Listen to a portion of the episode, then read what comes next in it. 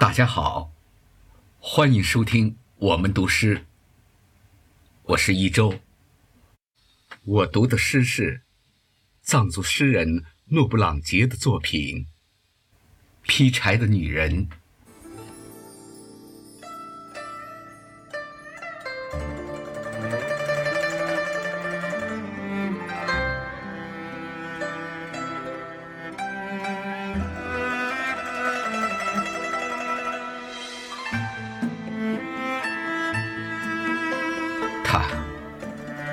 有些老了，斧头不听他的使唤，劈下去的位置和力度，总与他所期望的有偏差。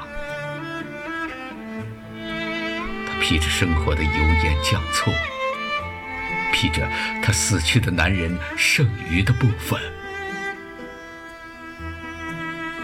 他捂着嘴。哽咽了一会儿，使劲的劈，手上起泡了，他感觉不到疼，他在给火密路，想把冷却的日子再次煮沸。他把女人的部分用光了，他现在。